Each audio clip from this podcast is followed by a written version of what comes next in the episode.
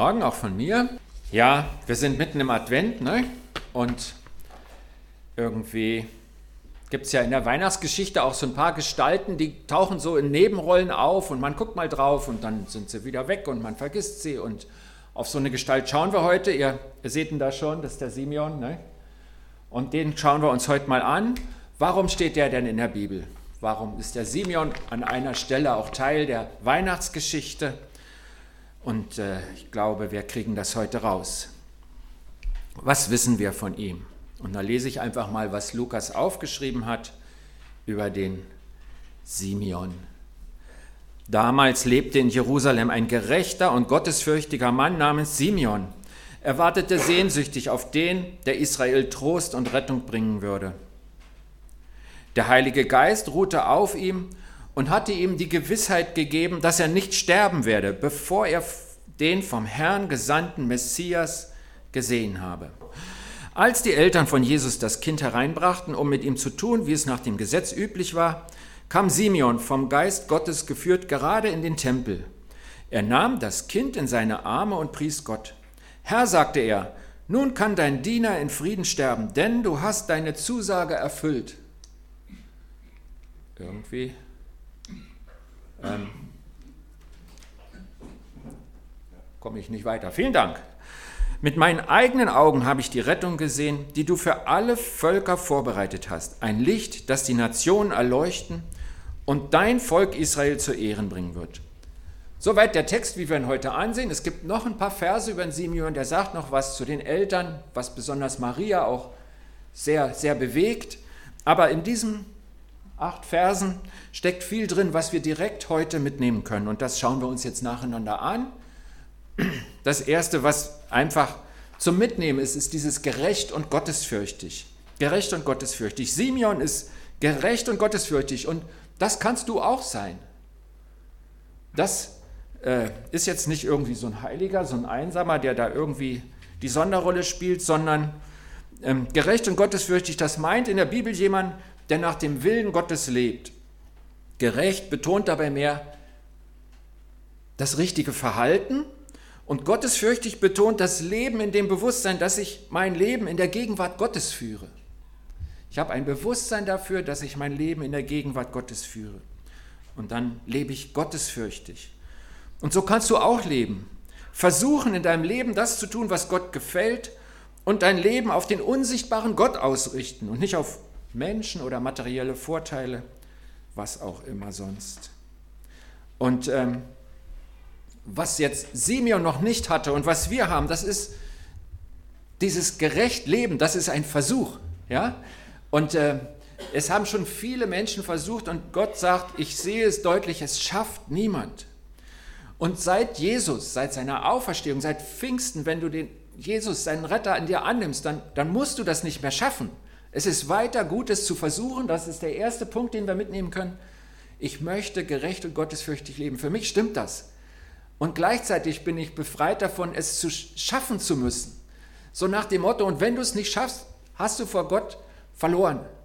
So ist es nicht mehr. Sondern dafür ist Jesus gestorben, dass, dass er das ausgleicht, was du nicht schaffst. Dass er deine Sünden bezahlt. Das, was schief geht, wo du das Ziel verfehlst, das, das hat er auf sich genommen, damit du was Wunderbares werden kannst, nämlich ein Kind Gottes. Und trotzdem ist es nicht so, dass diese Worte irgendwie ins Alte Testament gehören, nicht mehr gelten, sondern das ist das, was wir miteinander versuchen können. Und was unsere Entscheidung ist, will ich das? Will ich ein Leben nach dem Willen Gottes leben oder nicht? Und dann kommt der Part, ich habe immer die Bibelstellen, wo ihr so ein bisschen sehen könnt, wo ich im Text bin, wir hatten den Text ja gehört, wo Gott übernimmt, wo Gott eingreift und zwar auch schon in dem Leben dieses Simeon. Er ist vom Geist geführt. Und das sehen wir daran, dass der Heilige Geist auf Simeon ist. Dieses Wort auf ist mir aufgefallen. Die klassische Formulierung im Neuen Testament ist ja in uns. Der Heilige Geist ist in uns. Und im Alten Testament da ist der Heilige Geist so punktuell, dass er zu einem Propheten kommt und dann kann er was sagen. Und ähm, die Tatsache, dass er so ausgegossen ist in unsere Herzen, das ist das ganz Neue nach Pfingsten, was Gott uns schenkt, damit wir diese Nähe zu Gott endlich in einer anderen Dimension finden, die Gott uns schenkt. Und der Simeon ist so, so dazwischen. Ich glaube, er ist der Prototyp eines Christen, aber er kann ja noch nicht an die Auferstehung Jesu glauben. Sie liegt ja noch vor ihm. Und der Heilige Geist, der ist schon da, der ruht auf ihm. Und der Heilige Geist, der spricht zu Simeon, er gibt ihm eine Sehnsucht ins Herz. Wir sehen hier, er hat ihm die Gewissheit gegeben. Und man merkt so richtig, wie bei diesem alten Mann, ich bin überzeugt, er war schon älter, sein ganzer Fokus auf diesem Punkt liegt, dass diese Sehnsucht sich erfüllt. Und das zeigt mir, dass er den Heiligen Geist hören konnte, dass dieser Heilige Geist auf ihn, in ihm gewirkt hat, ihn verändert hat, dass er auf ihn ausgerichtet ist. Und der Heilige Geist, das dritte, er leitet ihn an einem bestimmten Tag, zu einer bestimmten Zeit in den Tempel. Also, ähm, ich sag mal, hätte der Simeon nur die alten Schriften studiert, er hätte nicht gewusst, dass er an einem Dienstagmorgen um 10.37 Uhr in der Vorhalle des Tempels auftauchen muss. Das kann man einfach nicht wissen. Und ähm, das ging nur, weil der Heilige Geist ihn leiten konnte, weil er dafür sensibel war, dass er gelernt hatte, den Heiligen Geist in seinem Leben zu hören. Und wisst ihr, deswegen sage ich, er ist das Prototyp eines der Christen, weil genau so möchte Gott mit dir unterwegs sein. Er kommt zu dir im Heiligen Geist. Du kannst die Nähe Gottes erfahren. Wir haben es schon gehört und das ist einfach eine Tatsache, die auch Jesus ganz wichtig war, wo er sagte, ich in dir und du in mir. Und dann sagt er, ich komme in dich durch den Geist. Du kannst die Nähe Gottes erfahren. Und zwar mehr, als dass du sagst, ich bin jetzt in der Nähe eines, einer alten Kirche und ich da, fühle da die Ehrfurcht, den Glauben der Leute vor uns mich begeistert immer wieder der Dom in Speyer. ist einfach ein schönes Gebäude, aber Gott ist doch viel mehr. Und Gott sagt, pass mal auf. Und wenn du nie mehr zum Dom nach Speyer kommst, aber ich bin in dir. Gottes Nähe erfahren, das kannst du. Dafür ist Jesus gestorben, dass das möglich ist. Und du kannst Gottes Stimme hören. Und das ist eben mehr als die Bibel lesen. Ich will die Bibel nicht schlecht machen. Ich lese regelmäßig in der Bibel. Ich hatte wir stehen vor einigen Veränderungen und es sind Bibelverse, die mir Mut machen, wo ich sage, das hast du gesagt, Gott, daran halte ich fest und deswegen habe ich die Kraft, durch diese äh, Situationen zu kommen und zwar gut durchzukommen und Gott macht es wahr. Aber es ist, Gottes Wort ist mehr als die Bibel. In Johannes beginnt sein Evangelium damit, dass er sagt, passt mal auf, am Anfang war das Wort und das Wort war bei Gott und das Wort wurde Fleisch. Das ist doch nicht nur ein dickes Buch, oder? Das ist der lebendige Sohn Gottes, Jesus Christus, von dem Johannes da redet. Und der spricht noch heute. Und der spricht in seine Situation hinein. Und der weiß von Elektroautos, von Pornografie, von Computern, von Ferien auf den Malediven. All die Dinge, die einfach nicht in der Bibel stehen, weil das damals völlig raus war aus dem Horizont. Aber Gott ist ein Gott der Gegenwart. Und auch dazu hat er ein Wort für dich der lebendige Gott, der redet. Und er kann seine Stimme hören, der Simeon. Und deswegen ist er ein Prototyp, weil Gott das möchte, dass du seine Stimme hören kannst. Und das Dritte ist, Gott dein Leben leiten lassen, in konkreten Schritten. Und das hat was damit zu tun. Ich habe gesagt, der Heilige Geist war auf Simeon, bei uns ist er ausgegossen, in uns, in unsere Herzen. Und dass wir in dieser Beziehung leben und darin wachsen und lernen, dass er uns leitet. Die Hinweise, entdecken lernen und dann Schritte machen und dann merken, Mensch, ich kann mich darauf verlassen, weil das, das war richtig. Und dann das nächste Mal wissen, okay, es fühlt sich wieder so an. Ich vertraue dem. Dann wächst Vertrauen. Und das möchte Gott. Was wir hier beim Simeon sehen, vom Geist geführt, da ist er der Prototyp der Christen, wie wir alle Jesus nachfolgen dürfen. Und dann kann er mit vom Geist geöffneten Augen sehen. Ähm, wir stellen uns mal die Situation vor. Die kleine Familie, wahrscheinlich mit zwei Tauben irgendwo in so einem Käfig oder was, kommt in den Tempel. Das, das war Alltagsgeschäft. Da gab es einen Tempelwächter am Eingang, dann gab es Tempeldiener, dann waren sehr wahrscheinlich noch andere Leute da. Sie alle sehen die Familie mit dem kleinen Baby. Sie haben vielleicht auch das kleine Baby gesehen, so etwa sechs Wochen alt ist es da. Und Sie haben die Rettung nicht gesehen. Von Simeon heißt es, mit meinen eigenen Augen habe ich die Rettung gesehen. Die anderen haben doch auch die Familie gesehen, auch das Baby gesehen. Aber das konnten sie nicht sehen. Antoine de Saint-Exupéry, ein französischer Autor, der im Zweiten Weltkrieg mit dem Flugzeug irgendwo in der Wüste verschollen ist, der hat ein ganz tolles Buch geschrieben, Der kleine Prinz. Und den lässt er mal sagen, man sieht nur mit dem Herzen gut. Das Wesentliche ist für die Augen unsichtbar. Und ich glaube, das ist so ein weiser Satz, der auch Christsein beschreibt. Der auch beschreibt, warum der Simeon hier mehr kann, als, als er ohne Gott je hätte tun können.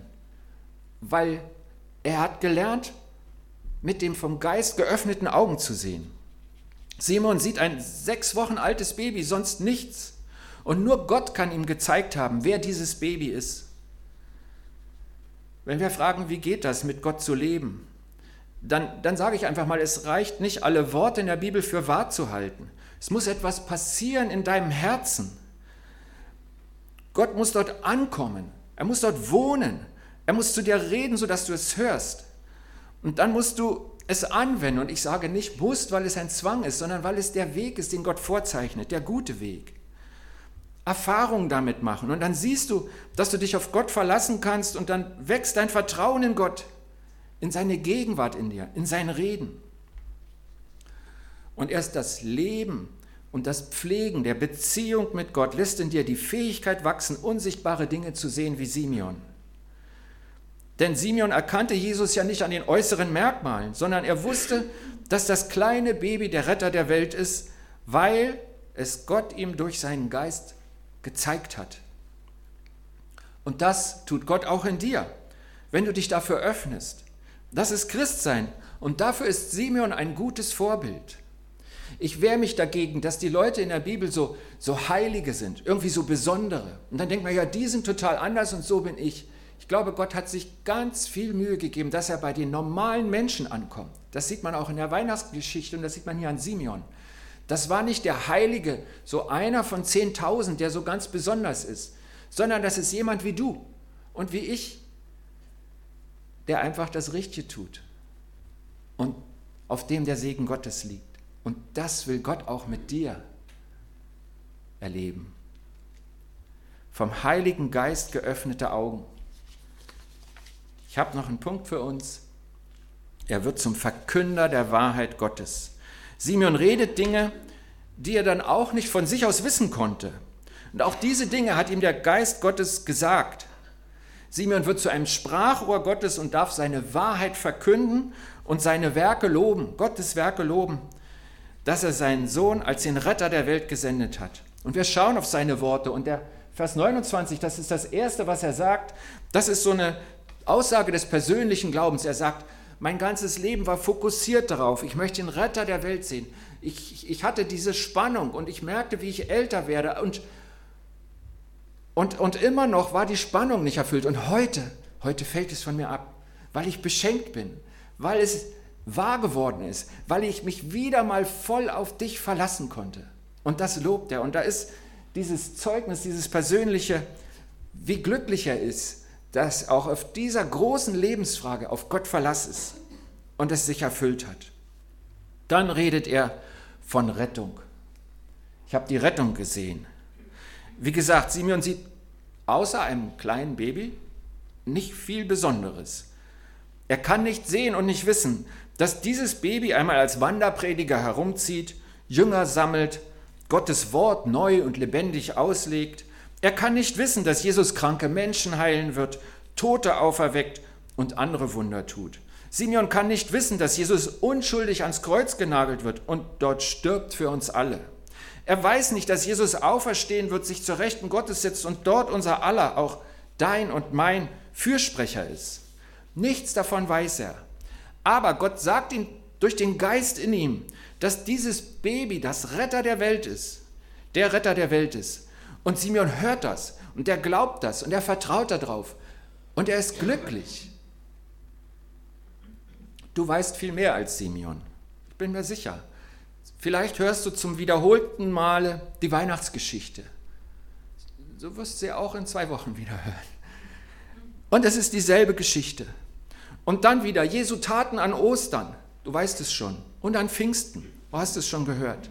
Was ich dir wünsche, was ich dir jetzt wünsche, ist, dass du den Geist Gottes in dir reden hörst. was das für dich persönlich bedeutet. So wie Simeon, dass du vielleicht zum wiederholten Male den Satz der Engel hörst, euch ist heute der Retter geboren. Und es fällt die Erkenntnis in dein Herz, dass das die größte Liebesbotschaft ist, die du je gehört hast. Ich kann dir das nicht beweisen, dazu musst du auch nicht irgendwie schlau sein oder so. Es, ist, es kommt darauf an, dass Gott es dir zeigt. Und dazu musst du ihn hören in deinem Herzen wie Simeon. Er sieht den Retter der Welt, weil Gott es ihm zeigt. Den Retter. Und er darf weiter sagen, für alle Völker. Der Retter kommt für alle Völker. Wir bleiben bei den unsichtbaren Dingen, die Gott dem Simeon gezeigt hat. Viele Juden rechneten damals mit einem Retter für Israel. Und das ist Jesus auch. Er ist gekommen, um das Volk Gottes zu retten. Aber Gott zeigt Simeon, dass Jesus darüber hinaus der Retter für alle Menschen in allen Nationen ist. Und das ist wunderbar, denn nur deshalb kannst auch du Gottes Kind werden, die Vergebung deiner Sünden und das neue Leben empfangen und leben mit Gott in dir. Ich bin kein Jude. Ich gehöre nicht zu Gottes auserwählten Volk. Aber weil Gott es wollte, wurde der Retter aller Menschen im Volk der Juden geboren und lebte und starb auch für dich und für mich. Und er sind, so sagt es Paulus, wir sind dann hineingepfropft in den Ölbaum. Wir gehören irgendwie doch dazu, weil Gott es wollte, weil das auch Jesu Auftrag war.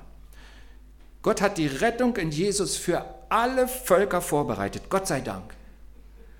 Und danke, Simeon, dass du uns das gesagt hast. Und hier der letzte Vers, ein Licht, das die Nationen erleuchten und dein Volk Israel zu Ehren bringen wird. Licht ist ja ein Bild dafür, dass das Licht aufgeht, dass du erkennst, was die Wahrheit ist und was wichtig und richtig ist. Dieses Licht ist Jesus. Wenn du Jesus aufnimmst in deinem Leben, erleuchtet er die Finsternis und du kannst die wichtigen, großen Buchstaben Gottes erkennen. Was das alles ist, das füllt viele Seiten der Bibel. Es füllt viele Lektionen Gottes mit dir in deinem Leben. Deshalb heißen Christen Jünger.